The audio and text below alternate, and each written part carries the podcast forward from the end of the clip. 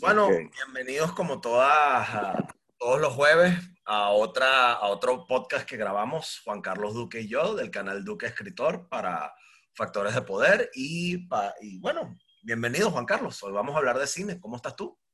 ¿Qué más? ¿Cómo estás, hermano, brother? ¿Cómo está la cosa? ¿Cómo está Caracas? Coño, Caracas. Por Miami está haciendo un frío sabroso. Caracas está bien, pero está con medias tintas, chamo. Si no hace mucho calor, hace mucho, cae una, un diluvio universal, entonces todo poquito a poco, pero por aquí bien. Este, eso sí, em, quitaron la cuarentena, pero yo ando metido en mi casa eh, viendo películas, chamo, porque el Netflix está bien chévere y bien de pinga este diciembre. qué bueno. Sigue, bueno, más allá, lo que pasa es que esta temporada para mí es contradictoria. ¿Por qué? Digo, de emociones encontradas. Porque por un lado venimos de noviembre y octubre que nos saturan con contenidos de suspenso y terror que generalmente a mí no me gustan porque la mayoría es muy malo, aunque hay sus excepciones. Por lo menos de lo último que se estrenó de, de suspenso y terror, a mí me gustó por lo menos La Maldición de Blind Manor Estuvo y, muy buena la House of, y, de, y House of Us, su, no, His House se llama, que te la voy a recomendar, que es una película que está brutal, pero usa el terror psicológico como una analogía para hablar de los traumas que sufren los inmigrantes y sobre todo los que vienen de países eh, africanos que han sufrido guerras civiles, matanzas, genocidios, y la película está, pero brutal. Algunos han llegado a decir que, podría hasta colarse, si acaso, en los Oscars. Yo no creo, pero está genial. De verdad que sí es un peliculón. Se llama His House. Y está en Netflix. Sí. Tiene su cosa de suspenso, pero también, bueno, la profundidad de la película, todo lo que te dice al final es de esos que te termina haciendo pensar que tú dices que viste tremendo peliculón de verdad. y bueno, como te decía que venimos, sí que venimos de octubre y noviembre por el Halloween, porque aquí todo se maneja así por temporada. Entonces ahorita nos están saturando con películas y series todas navideñas, pero también están empezando a entrar porque también en enero empiezan las temporadas de premios, entonces desde ahorita sabes que generalmente había, permitían hasta finales de febrero, marzo, para a veces hasta, hasta finales de diciembre, para poder estrenar las películas para que entraran a, poder ser nominadas a los premios. Ahora lo, lo extendieron hasta abril o hasta finales de marzo porque el Oscar lo pospusieron para abril. Y entonces hay buen material y ya empezaron a estrenarse muchas películas. Incluso en este, para estos premios hicieron la excepción, por lo menos el Oscar, de que van a poder nominar películas que se estrenaron solo en plataformas de streaming y no en el cine. Y bueno, por ahí vienen un pocotón de películas buenas que eran de las más esperadas este año. Coño, está bien. Fíjate, yo tengo para recomendar un par de películas, eh, un par de películas que todas están en Netflix esta semana, ¿no? Hace rato, antes de que empezáramos a hablar, comenzó una que salió hace poco, salió en estos que se llama Ava, ¿ok? Es una película con Jessica Chastain, Gina Davis, Colin Farrell, John Crawford y mm, John Malkovich. Es una película de acción y de espías, ¿ok? Donde Jessica Chastain interpreta una, una espía y bueno, y sus avatares y sus aventuras y yo no sé qué. Y es una película entretenida, es, es, movida, eh, está en el formato corto, dura apenas 96 minutos. La hicieron en, la estrenaron este año en Hungría el 2 de julio y ah. la lanzaron en DirecTV y bueno, no, eh, ahorita la lanzaron en Netflix y oye, me parece que está, está chévere, a mí me gusta mucho Jessica Chastain como actriz. Este, eh, ¿Cómo se llama la serie? No, es una, es una película, se llama Ava. Ave pequeña A, Ava. Ah, ok, yo la vi, me llamó la atención. Yo la voy a sentarme a verla esta noche. Fíjate que antes de empezar ahorita a grabar el podcast, terminé de verla y coño, me gustó mucho y este, estaba bien simpática, ¿no? Esta semana me dediqué a ver películas de acción. No sé por qué, me, o sea, a mí me gusta mucho el, género de, la, de, de, películas de acción. Y la otra que te puedo recomendar, que también está en Netflix, es una miniserie de seis capítulos que se llama Waco, Waco. ¿okay? Narra sobre eh, un, caso de la vida real en los años 90 en los que en el estado de Texas el gobierno americano se pone a pelear con unos tipos religiosos, un, culto religioso que tenían una vida muy loca, ¿ok? La vida es la, eh, eh, es una serie protagonizada por un elenco muy variado y la produjo Taylor Kitsch, ¿no? Este, está producida por Paramount Pictures, eh, salió muy, es una serie directo para, para TV, pero a mí que me gustan las películas de acción y que me gusta el tema de, lo que ocurrió en Waco, eh, por la cuestión del control de armas eh, y cómo se llevó a cabo todo eso, es una serie que se las recomiendo. Es, muy, es una serie muy movida, con mucha acción, tiene una, una historia bien, o sea, bien dramática, ¿ok? Porque son hechos de la vida real. ¿Y de qué trata? Bueno, pues trata de una pelea que hay a, a pistolas, de, a una, en, eh, una confrontación a tiros entre una secta religiosa y el gobierno de Estados Unidos y cómo eso los afecta, ¿no? Ves cómo está el lado, americano el lado del gobierno americano que se habían equivocado meses antes con, con un caso similar, cómo pueden responder, este, ves, el, ves unas actuaciones de, unos de, un elenco que eh, los vas a reconocer porque tienes a gente mm, este, como John Leguizamo, Taylor Kitsch, eh, Shea Michael Shannon, ¿no? que son actores de reparto que les dieron aquí como que roles de actor principal y de actriz principal que los vas a ver en otras películas este, y los vas a notar. Fíjate que en esta, en esta serie de la que te hablo está el, el que hizo de actor de Tom Yates en House of Cards, ¿ok? Que era el amante de, de, la esposa de, del tipo este en, House of Cards. de verdad que es una serie muy buena, la recomiendo, ¿ok? Y se ve rápido, ya que en estos días están light, se ven muy rápido.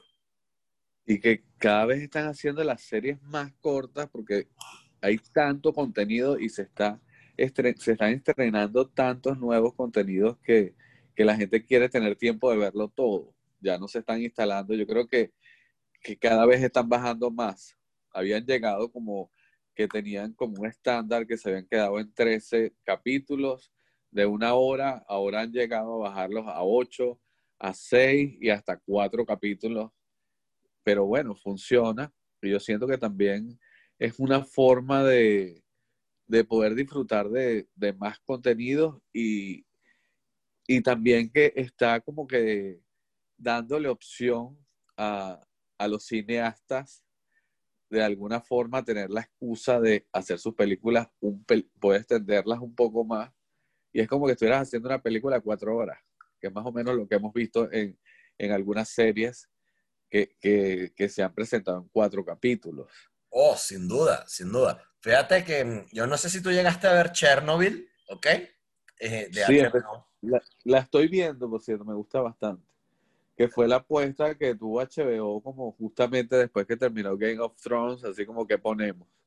Bueno, Chernobyl, fíjate para que veas cómo este, los, los, escritores y los productores a veces se salen con la suya. Chernobyl fue escrita por Craig Mason y Craig Mason fue el director de The Hangover con Todd Phillips en que, eh, eh, de, esa, de esa trilogía de los, de los tres borrachos que se pierden en Las Vegas y hacen desastres, ¿no? Y él se lanzó, muy divertida.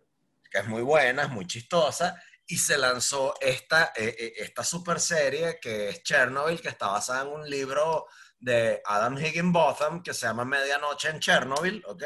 Que te echan el cuento de principio a fin de qué fue lo que pasó, ¿no? Este, y es una, y es una tremenda serie. Esa está, ahorita también está en, en, HBO de hecho, ahorita en 2021 vienen cosas súper interesantes en la plataforma de streaming de HBO. ¿ok? Porque yo creo que se pusieron las pilas. No sé qué piensas tú, Juan Carlos. Sí, pero ¿sabes qué también me pasa? Que cuando hay tanto contenido, sufro porque hay mucho contenido malo.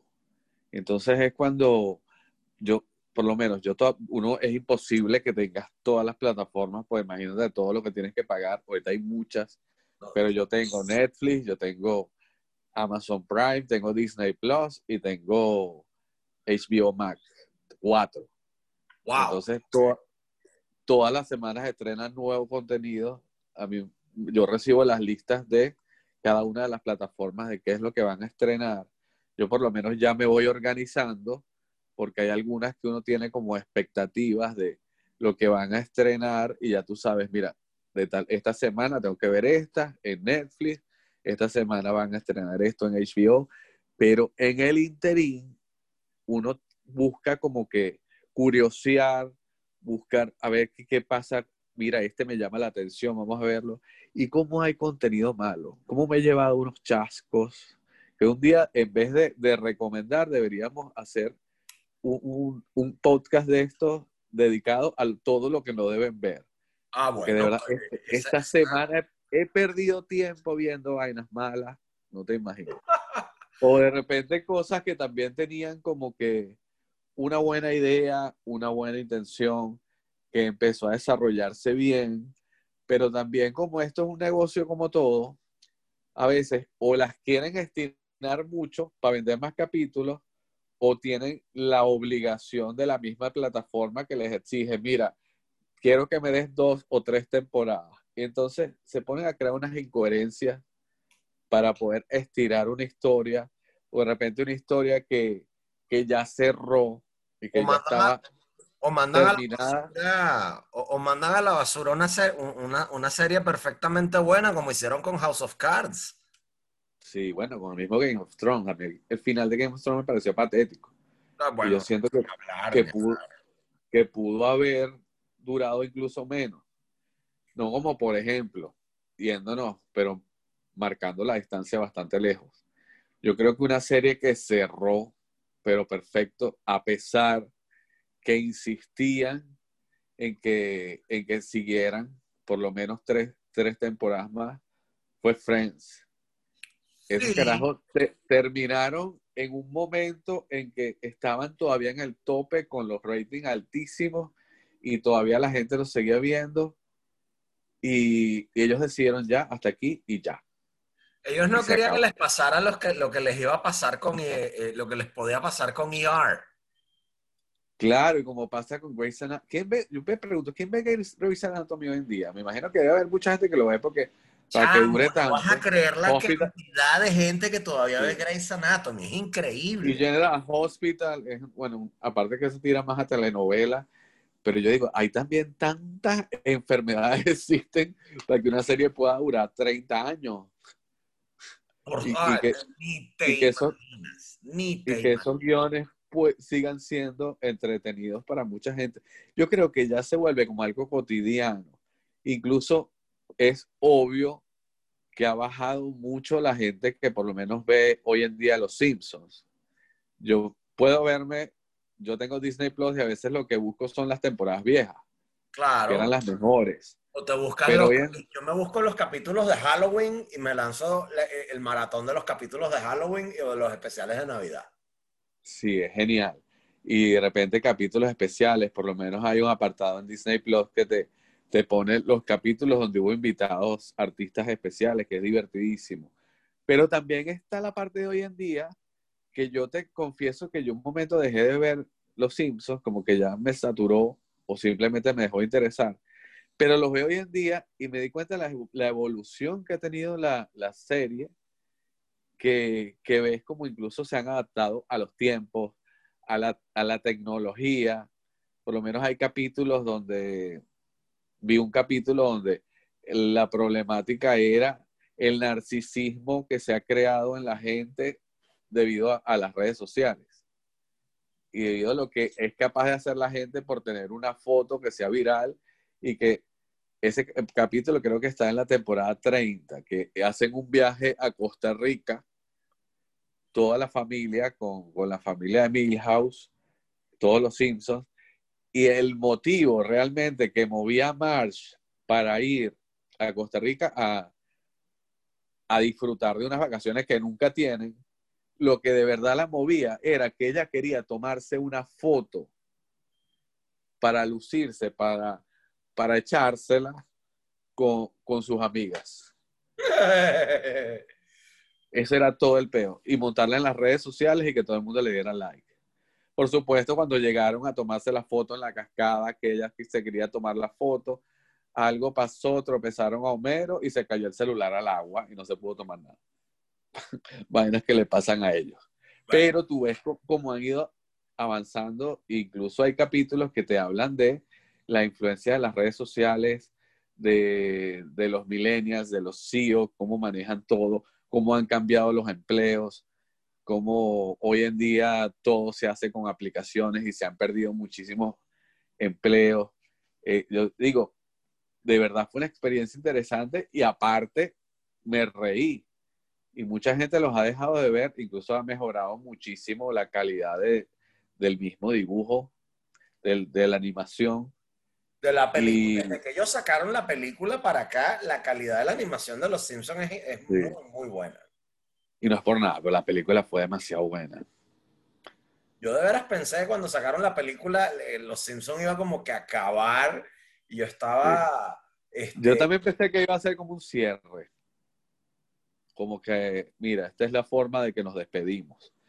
Pero mira cómo ha durado y como que sigue durando. Y bueno, ya obviamente no gana tantos premios como ganaba antes, ni tiene tanta gente que lo ve, pero sí tiene su, sus admiradores, sus fans de culto que la siguen, que la siguen todavía y que se la disfrutan. Que detrás de los Simpsons, en ese mismo eh, nicho de, de cartoons para adultos, bueno, bueno, sí, quizás para adultos, pero un, un público más, más adulto, que eh, llegan detrás South Park y Family Guy, ¿no? Sí. Serían como que las tres grandes de, de, ese tipo, de ese tipo de series. Y mira, yo te digo, ahorita Family Guy está entera en Netflix, ¿ok? Y es un vacilón.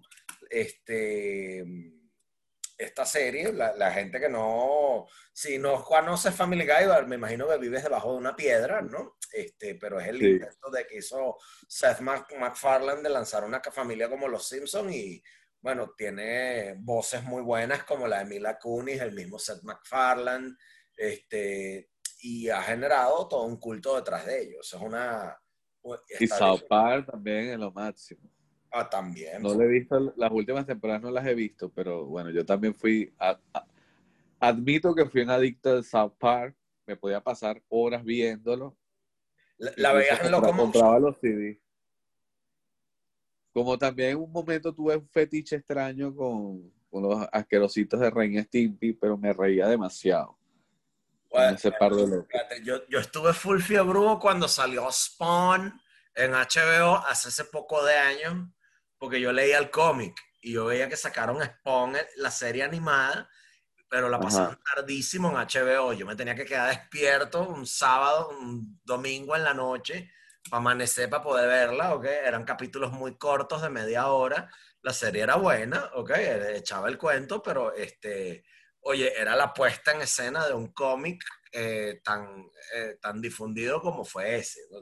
a, mí, eso de veras me gustó me gustó mucho. Yo quisiera que, yo quisiera, sí.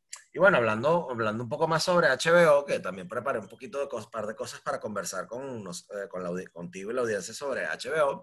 Em, fíjate, 2021 es el año que tiene HBO para sacar no solamente grandes contenidos, porque ellos ahorita se pusieron las pilas este año con la cuestión del coronavirus, el encierro y todo lo demás, eso le dio chance a ellos, a sus productores, a su equipo, para poner eh, en marcha eh, su plataforma de streaming, porque se dieron cuenta de que están perdiendo una, eh, una guerra que ellos durante muchos, muchos, muchos años tenían ganada, porque ah, este, HBO era el non plus ultra de lo que era la televisión por cable. Y eso ahora se ha perdido. Fíjate que ellos este, han ido cediendo espacios a otros otros segmentos como las cableras que transmiten deportes. HBO solía transmitir mucho el boxeo. ahora no lo hacen tan duro, ¿no? Y ellos han ido perdiendo eso y están buscando formas de recuperarlo. Y yo creo que con lo que ellos tienen prometido que van a sacar en la nueva, su nueva plataforma, esta próxima, este en el primer cuarto de, el primer Q de 2021, oye, la cosa promete. Y el otro que promete es Peacock de NBC. Sí, pero ¿sabes qué pasa con, por lo menos, HBO Max? que es la competencia de HBO contra Netflix, que el poderío que tiene Netflix, chamo, es una hegemonía que todas las semanas ya tiene como atrapado. Todo el mundo quiere entrar en Netflix y estrena consecutivamente demasiados contenidos, más todo lo que ya tiene, que, que les es muy difícil tiene buenos contenidos HBO Max, porque aparte de, los contenidos de, ellos mismos, de HBO, las, producciones originales, también tiene series, tienen comedias, tienen muchas películas. Pero todavía, pero todavía es muy poquito material. Yo creo que yo en tres meses me lo veo todo. Y, y si no siguen estrenando y estrenando como hace, porque la carrera, la velocidad con la que estrena Netflix contenidos es muy difícil ganarle y que aparte se viralizan en todo el mundo y es muy difícil competir con eso. La gran apuesta que se está lanzando HBO ahora es que van a estrenar en la plataforma la película Wonder Woman, que solo eh, se iba a estrenar en los cines y que siento que va a ser un golpe bien fuerte para los cines entonces lo que, van a hacer, lo que van a hacer es que la van a estrenar en algunos países, en, en, cines donde todavía no llega HBO Max y, y, ya hay cines abiertos, y en el resto del mundo va a ser en la plataforma. Pero también es un problema que, que la productora se vio obligada a hacerlo así porque los números no les daban. Claro con solo haberla estrenado en cines, los números no le daban, como se demostró con, con El Conejillo de India, que fue como la pobre arriesgada de, del cine de este año, que es la que ha tratado de salvar el cine que fue Tenet, ah. y que ha tenido pérdidas descomunales, porque fue la única, el único gran blockbuster del año que, que se ha estrenado en cine, y obviamente no ha tenido la respuesta que se esperaba. Y con, esto de, por lo menos la productora de Wonder Woman está nivelando entre lo que va a ganar en los cines y lo que le pagó a HBO Max, que les va a servir por lo menos para, para poder cubrir gastos. Porque el problema que está pasando, que, que hoy en día corre peligro, pero esto es tema para que hablemos en otro podcast completo, está en peligro la industria del cine. ¿Por qué? Porque el cine es un negocio que trabaja todo bajo préstamos. Todas las, películas cuando se preproducen solicitan préstamos para la realización que van a ser cancelados una vez que se estrene la película con las regalías. Entonces, una película que tarda tiempo sin estrenarse está perdiendo dinero y está ganando intereses cada mes que pasa. Por lo menos lo que dicen con, la película de 007, no, no Time to Die, creo que se llama, la nueva. Genera cada mes que se retrasa su estreno un millón de dólares en pérdidas. ¡Wow! Entonces, eh, por supuesto, la productora está desesperada. Trataron de vendérsela a Netflix por 600 millones y que la estrenara Netflix y Netflix le dijo que no. Y entonces están tratando de buscar la forma de acelerar el proceso de estrenarla y, de verdad la situación con, con, el cine está bien grave. ¿Por qué? Porque esto va a bajar los presupuestos. Yo creo que lamentablemente de seguir así, los blockbusters que, que como los conocemos pueden terminar desapareciendo, así como pueden desaparecer los cines porque cómo compites con, por lo menos, plataformas como Netflix, que te lanza, hoy en día la gente no está comiendo con, con que tienes que ver películas por grandes estrellas. Hoy en día Netflix crea sus propias estrellas, coloca series con actores desconocidos, por productoras nuevas, con tramas que gustan, y la gente ya está creando sus propias estrellas y los está conociendo y ganan mucho menos que lo que era pagarle, por ejemplo, a un Bruce Willis, a un Brad Pitt, a una Angelina Jolie. Y entonces es como que si te funciona, esto es como cuando tienes dos empleados y al final tienes un resultado parecido con uno que le pagas un sueldo altísimo y el otro le pagas menos, te vas a quedar con el menos. Entonces, esto es algo que, que de verdad es digno de analizar. Yo quiero ver ya la, la, Wonder Woman nueva, que es de verdad la gran apuesta, a ver si de verdad vale la pena y no se convierta en un chasco como ha pasado con muchas películas que esperábamos que se estrenaran este año y las que se han podido estrenar, la gran mayoría decepcionado.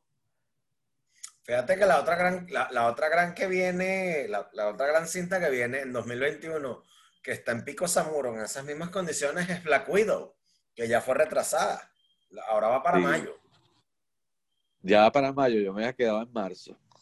No, ya creo que va para mayo, marzo, este, eh, tienen graves problemas con el, con el, la decisión de hacer el release en Disney Plus, ¿no? Y los inversionistas, por lo mismo que tú dices, porque eso les genera a ellos pérdidas, no quieren eso. Entonces, este, ellos tienen que estudiar cómo lo van a, o sea, cómo van a materializar esa cuestión. Mira lo que va a hacer Disney Plus con su gran estreno de Pixar de este año, que es Soul, una de las películas más esperadas, que incluso había pronósticos que podría ser nominada al Oscar no solo como mejor película animada, sino como mejor película. Pero los primeros que han tenido la suerte de verla en algunos foros han, han dicho que la película es buena, pero que no llega a ser tan buena como se esperaba, que decepciona.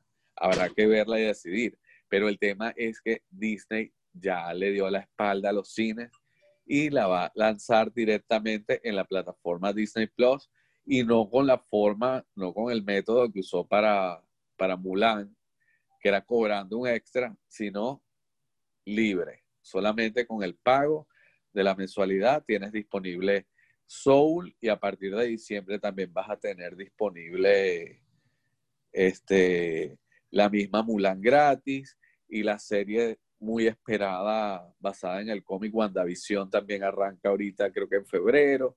Entonces, bueno, bien, creo que vienen momentos graves para, para la industria del cine.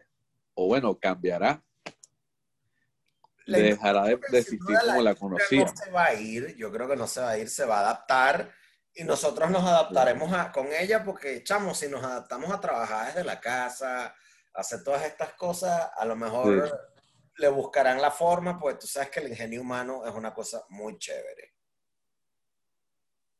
Sí, tal cual, y bueno, han pasado, ha habido cambios. Igual en un momento los autocines desaparecieron sin que nadie se diera cuenta. De repente un día ya no estaban, no existían.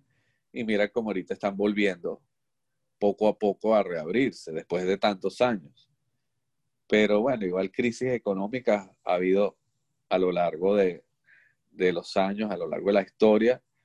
Y como dices tú, todo termina reinventándose. Habrá que ver qué pasa, pero bueno, lo que te digo es que en vez de ponerse de acuerdo para salvar al cine, las grandes productoras están como que pensando en salvarse ellos. Entonces, y le están dando la espalda a los cines. Eso es lo que se ve como grave y lo que han criticado muchos. Bueno. Pero bueno, ¿qué se va a hacer? Ciertamente. Es un negocio tal y ellos hacen al final lo que más les conviene. Tal cual. Y hablando de... esta, semana quiero que, yo todavía no, pero no te puedo decir porque no la he visto, pero quiero que la gente esté pendiente de uno de los estrenos del año y que seguramente va a estar entre las nominadas a Mejor Película. Es una película que se llama Mank, que la estrenan mañana en la plataforma Netflix, que está basada en el guionista que escribió Ciudadano Kane. Ah, fíjate tú. Y todo el proceso que pasó Es una película que es como un homenaje al cine, de hecho está filmada en blanco y negro. Dicen que la cinematografía es espectacular, quienes la han visto. Hay, pasa, bueno, no la voy a comparar, salvando las distancias, crea un efecto demasiado contradictorio entre los que la han visto. Hay muchos que la han amado, dicen que es fantástica, que es lo mejor del año, como hay otros que, que no les ha gustado tanto, como pasó, por ejemplo, con películas como Roma. Yo creo que esta va a gustar más que Roma. Fíjate. Yo creo que esta va a gustar más que Roma. Oye, ¿qué? Y otra serie que, que estrenan también mañana, viernes 4 de diciembre, que yo me pregunto si era necesario hacerla, es la nueva serie de la historia de Selena, de la cantante Selena Quintanilla. Ajá, que sí. la estrena la plataforma, la estrena la plataforma Netflix. La veremos. Yo me pregunto si de verdad era necesario hacer esta serie cuando todavía yo creo que, que la película de Selena fue muy buena, te contó la historia completa, no ha envejecido mal, yo creo que todavía la puedes ver y todavía es una buena película de biopic, pero habrá que ver qué tanto cuenta, pero digo, no, no hay tantas estrellas, tantas figuras que quisiéramos conocer su historia, incluso latinas, e insisten en Selena, y yo bueno, vamos a ver, capaz que la serie es muy buena y me calla la boca, eso si la vemos podemos hablar la semana que viene, igual con Mank, deberíamos verla y comentarla. Bueno, tú sabes que ver tu que grabáramos, esta semana tú, coment- tú me comentaste sobre Queen's Gambit y la empecé a ver. Ajá. La- eh, yo, la, yo estaba así, este, oye, me, me- medio, fastidiado de, la temática, pero bueno, tú me dijiste, oye, dale, un chance, la vi. Mira, es buena, se la recomiendo, ¿ok? Está en Netflix y la pueden, la, pueden ver, se ve rápido. Es una serie que se ve rápido. Es muy... Batió récord, hasta ahora es la, se convirtió en, en la serie más vista en Netflix, en Netflix en su primer, en su primer mes de proyección. Logró más de 62 millones de views, lo que también catapulta a su protagonista, Anja, Taylor Joy, que por cierto es argentina, con, mezclada con inglesa, que la catapulta a un nivel de superestrella que ella, yo creo que ni ella misma se imaginaba. Esta serie de verdad ha sido una sorpresa, porque nadie se imaginó el boom que iba, que iba a generar, que ha sido de verdad algo, y no solo en público, porque todo el mundo la ha visto, pero todos los, incluso todas las críticas, estoy hablando de, de New York Times, estoy hablando de Variety, Rotten Tomatoes, todos han coincidido en darle el 100% de aprobación. No, es es una serie que es muy buena, es una serie que es muy buena. Así no te gusta el ajedrez o no te llame la atención el ajedrez, pienso que la puedes ver. Sí, Fíjate que Sí, yo la- porque no, no está, no está muy como que no, no se enfocaron tanto en el tema didáctico del ajedrez. Es No, como que los, pero no te aburre también. Y una de las cosas más interesantes, yo creo, de la serie, si tú te pones a analizar todas las jugadas, el director en cada una de las jugadas te lanza una toma distinta sí, y una forma creativa nueva para que no te aburra. Una puede ser un plano desde un extremo, otra un cenital, otra te lanza una animación, otra te la hace en cámara rápida. Y tú, tú dices, wow, qué creativo este, este director. También hay unos planos secuencias maravillosos y bueno, la, la La cinematografía, la la recreación de la época también, bueno, de distintas épocas en que se va desarrollando la historia, la música, es brutal, me, me encanta también. Y bueno, y que el personaje también es fantástico porque aparte de ser una tipa tan extrema, que vamos a decir es una especie de rockstar de, del ajedrez, con demasiadas emociones y demasiadas motivaciones fuertes, el personaje es muy plano, pero todas las emociones son internas. Es un personaje como que no termina de explotar, pero lo que transmite ella desde adentro es tan fuerte y tan interesante que tú dices, qué buena actriz. De verdad que sí. Y el guion está muy bien. Y la dirección, bueno, yo creo que es lo mejor. Hay escenas que yo no sé cómo hizo él, yo no sé si fue con efectos especiales y montaje, porque son tomas que está completamente, te muestra un espejo completo y tú dices, ¿dónde coño escondió la cámara este tipo para que no se vea en el espejo? Tal cual, yo vi esa y dije, ¿cómo hizo? ¿Cómo coño hizo? Realmente, muy bien, muy, sí, estoy en 100%. Y tú, y tú asesorías con, con, los grandes del ajedrez que, que asesoraron la, la, realización del guion. Y bueno, creo que, que sí, es una muy buena serie de hecho, estoy preparando para mi canal de YouTube de Duque Escritor mi lista de, las 10 mejores series del año, de las 10 mejores películas. me imagino Hay gente que es muy... ¿no? Sí, obviamente. Pero bueno, también he visto que algunos colegas, los he visto gente muy osada, que ya desde estas alturas lanzaron su top de, de películas y todavía hay, hay varias películas que están por estrenarse. Diciembre no ha terminado. Y yo siento de que lo voy a hacer, pero bueno, después de que se estrenen las que estamos esperando. Estamos esperando Man, estamos esperando Soul, estamos esperando el musical nuevo de, de, de Ryan Murphy, se llama The Prom. Estamos esperando la nueva película, que fue la última que hizo este chico Chadwick el de, el de Black Panther. Claro que dicen que va a estar nominado al Oscar también, está basada en una obra de teatro. son varias películas que de verdad estamos esperando y tengo que verlas todas para poder terminar de hacer mi lista de mejores películas del año. Pero eso ya viene. Ya estamos en diciembre, ya se nos fue el año. Como que se nos está yendo también el tiempo para este podcast de hoy. Ciertamente. Vamos a darle el cierre a este podcast que estuvo muy bueno como siempre, Juan Carlos, es un placer hablar contigo. La gente que, quiera, la, gente que quiera ver los videos que hace Juan Carlos se pueden meter en su canal de YouTube, que es Duque Escritor. Pueden meterse en mi, en, en mi podcast, nos pueden escuchar aquí, este, donde yo también les dejo mis, mis coordenadas. Mi principal plataforma es Patreon, patreon.com barra Alberto Zambrano. Y bueno, pueden ver el, las recomendaciones que hace Juan Carlos Duque con Patricia Poleo todos los jueves que está próximo a grabarlas ahorita. Juan Carlos. En, eh, Agárrate.